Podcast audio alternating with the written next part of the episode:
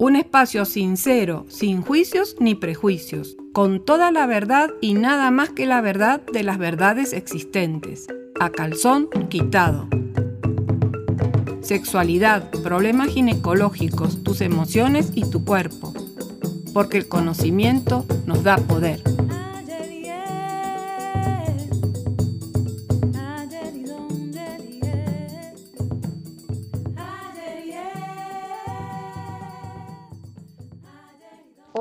¿Cómo están? Soy la doctora Gabriela Mercuri, médica internista, y hoy voy a hablar a pedido de algunas personas como Jennifer y Laura que me escribieron a, mi mail gmercuri5262 gmail.com pidiéndome que hable sobre métodos anticonceptivos naturales.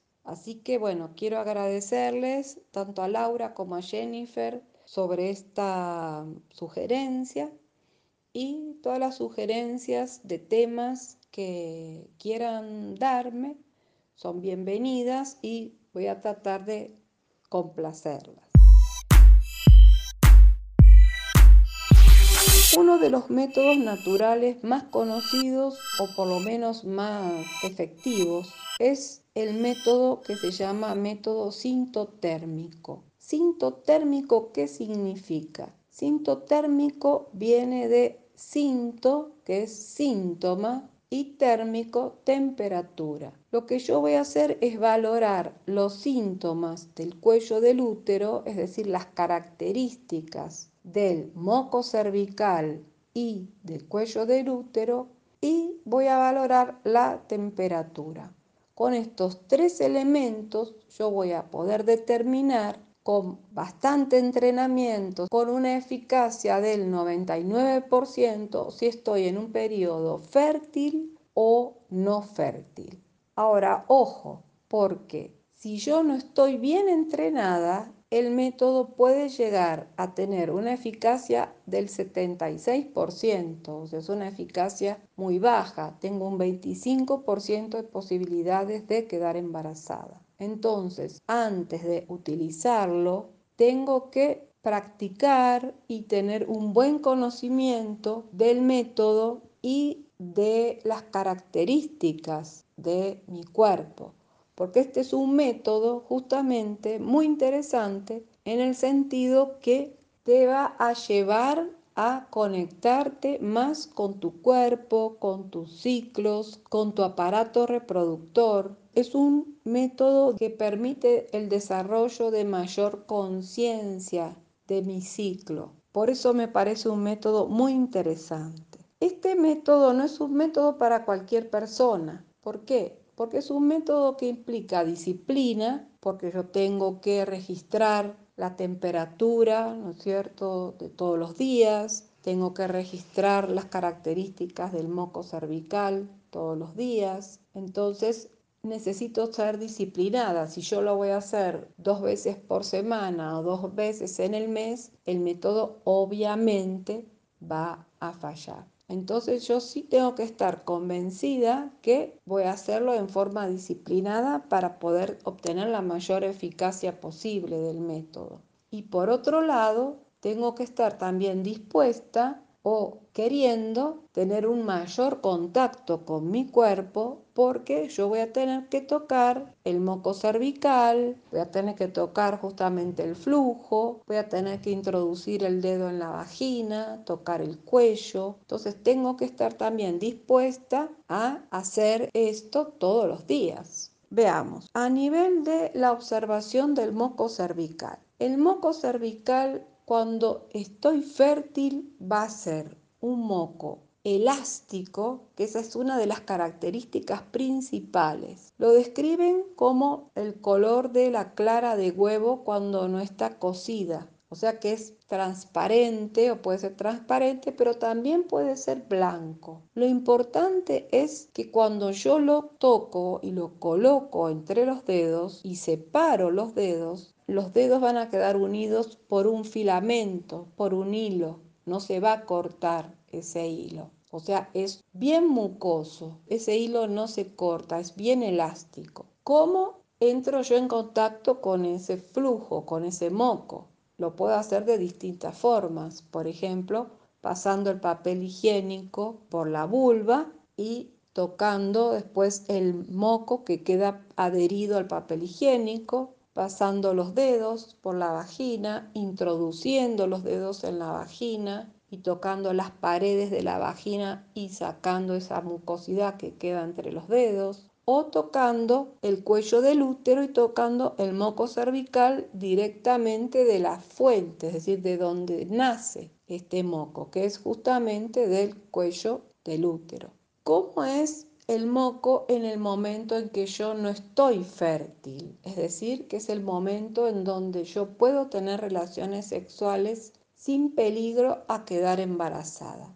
Es un moco que va a tener un color blanco o amarillo, que cuando yo lo toque va a tender a ser más bien líquido, puede ser cremoso, pero que cuando yo separo los dedos se corta inmediatamente, no se forma ese filamento, puede ser incluso grumoso, se deshace rápidamente entre los dedos. Cuando el moco está con esas características, quiere decir que estoy en un periodo no fértil y puedo tener relaciones sin tener riesgo a quedar embarazada. El otro elemento es la medición de la temperatura al levantarme. Yo puedo tomarme la temperatura en la axila, la temperatura bucal, la temperatura anal o rectal o la temperatura vaginal. Pero siempre tienen que ser en el mismo lugar porque la temperatura es diferente en la axila que por ejemplo en el recto. Hay una diferencia de 0.8 grados. Entonces digamos que siempre la tengo que tomar en el mismo lugar. Si decidí que la voy a tomar bucal, siempre bucal. Si decidí que va a ser axilar, siempre axilar. Y yo empiezo a tomarme la temperatura y va a estar oscilando, digamos, 36.6, 36.5, 36.4, 36.7. Y en un momento yo voy a observar que la temperatura se va a elevar medio punto, es decir, medio grado. Yo estaba ahí en 36.5, 36.6, 36.4 y de pronto la temperatura se va a 37, 37.1, 37.2, 36.9 del promedio con el que yo venía antes. Ese momento en que se levanta la temperatura es el momento exacto, o sea, es el día exacto en que se produjo la ovulación. Entonces, a partir de ese momento, yo voy a medir la temperatura en los tres días siguientes. Si en esos tres días siguientes la temperatura se sigue manteniendo elevada, o sea, por medio grado encima, supongamos 37.1, 37.2, 37.3, está en esos valores, ya después del tercer día puedo considerar que ya entré en un periodo de no fertilidad y puedo tener relaciones sin tener que protegerme, o sea, sin tener que usar un método de protección adicional. ¿Por qué? Porque el óvulo, una vez que ovulamos, el óvulo vive dos días. Entonces, se produce la ovulación un día, dos días, tres días para mayor seguridad y si en esos tres días se mantuvo la temperatura alta, quiere decir que ya se produjo la ovulación y a los dos días el óvulo ya se deshizo, ya desapareció. A partir de ahí, entonces, como dijimos, puedo tener relaciones sexuales sin protegerme y sin riesgo a quedar embarazada. Cuando tengo las características, digamos, de temperatura baja o con el moco cervical con características de fertilidad, no es que no puedo tener relaciones, puedo tener relaciones, pero tengo que usar un método anticonceptivo, por ejemplo, de barrera, como el preservativo, porque tengo altas posibilidades de quedar embarazada porque estoy fértil. Lo mismo el día en que se produce la elevación de medio grado de temperatura. Si yo venía en 36.7, 36.8 y de pronto me fui a 37.4, ese día ovulé. Si yo no quiero quedar embarazada, ese día o no tengo relaciones sexuales o tengo relaciones sexuales pero usando condón. El otro elemento es las características del cuello uterino. Yo voy a introducir el dedo en la vagina y voy a tocar el cuello del útero. El cuello del útero normalmente cuando no estoy en periodo de ovulación, es decir, que estoy en periodo en donde no estoy fértil, va a estar abajo y yo lo voy a tocar fácilmente. Al introducir el dedo, con el largo de mi dedo, yo toco el cuello. El cuello del útero, cuando estoy en el periodo no fértil, va a estar bajo, va a tener la consistencia de la punta de la nariz, o sea que es relativamente duro. En cambio, cuando se produce la ovulación y estoy en el momento de fertilidad, el cuello del útero sube o sea que yo voy a introducir el dedo y voy a sentir que está más alto, o sea que está más arriba de lo que habitualmente está. Y además voy a sentir que la consistencia ya no está como el de la punta de mi nariz, sino que está blando.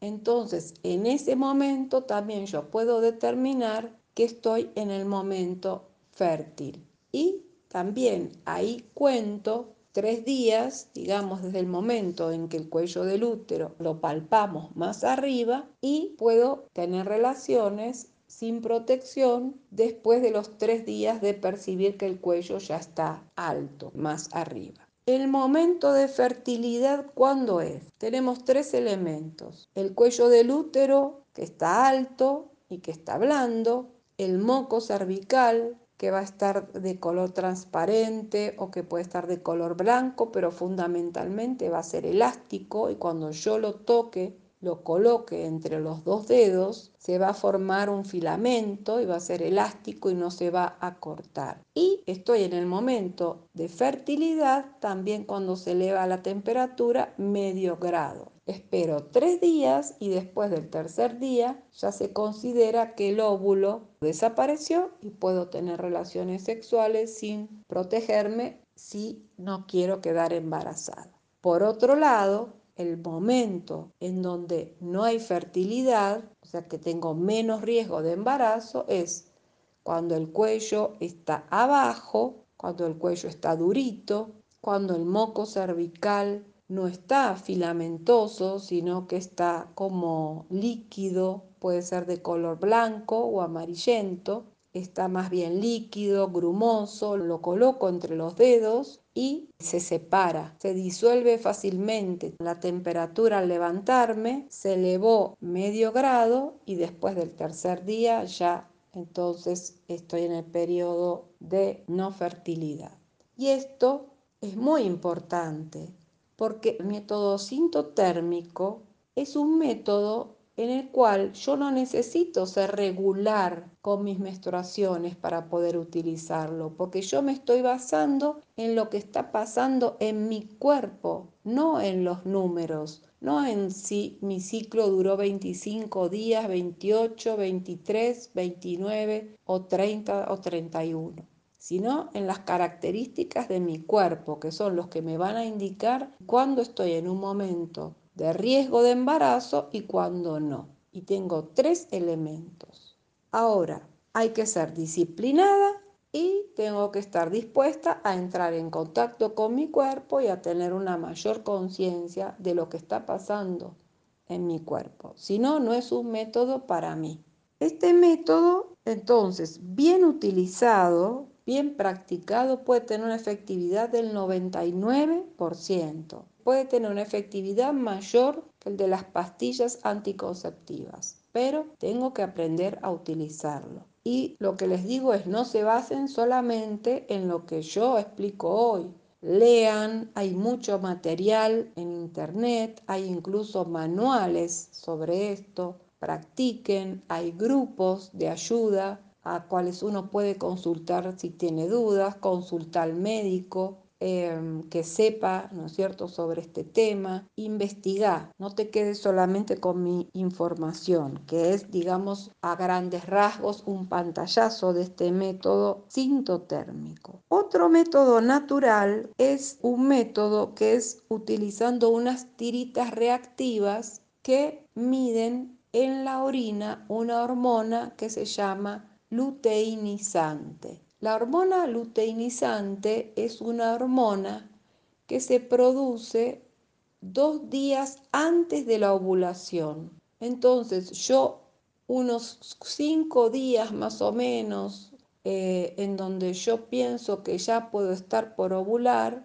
empiezo a medir con la cintita en la orina y ver ¿no es cierto? La cintita se va a poner de un color determinado y va a cambiar de color cuando yo estoy produciendo ya la hormona luteinizante. Esto me está marcando que estoy dos días antes de la ovulación. Entonces, obviamente, tengo que empezar a cuidarme, pero es un método que va, digamos, también hacia adelante. O sea, yo para atrás no sé cuánto tiempo, digamos, Piense que los espermatozoides viven cinco días y esta hormona me está avisando dos días antes que yo voy a ovular. O sea que si yo tengo relaciones tres días antes de la ovulación, como el espermatozoide puede llegar a vivir cinco días, puedo quedar embarazada usando las tiritas. Las tiritas me sirven para decirme que voy a ovular a los dos días después de darme positivo y entonces lo que voy a contar es el día en que la tirita salió positiva, a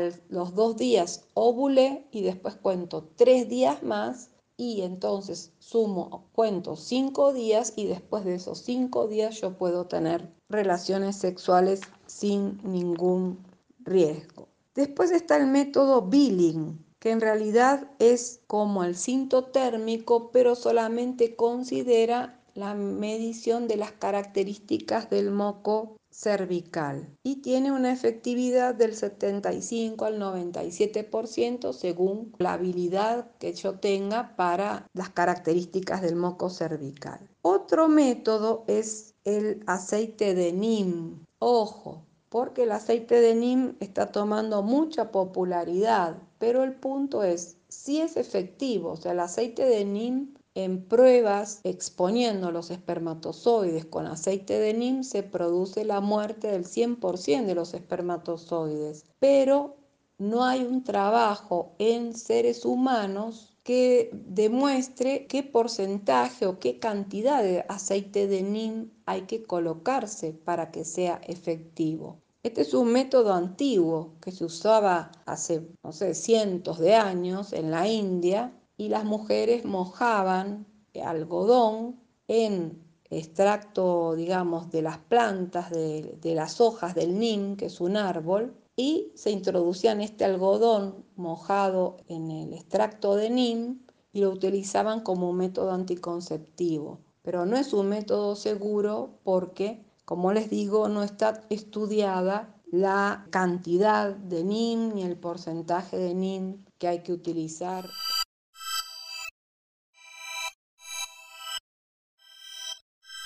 Como conclusión importante y fundamental, para cerrar, digamos, todo este capítulo que es la elección de los métodos anticonceptivos, como hablamos, hormonales, de barrera, naturales.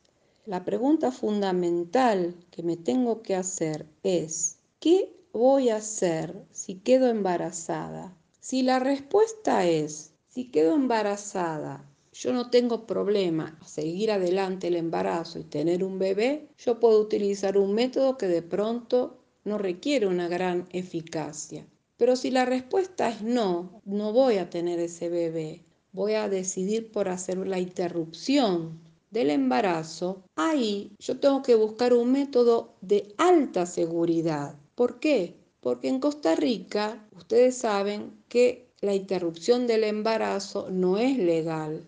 Entonces entramos en un tema muy complicado, que es el peregrinaje de la mujer que tiene que buscar de qué forma va a interrumpir su embarazo y entra en una especie de agujero negro.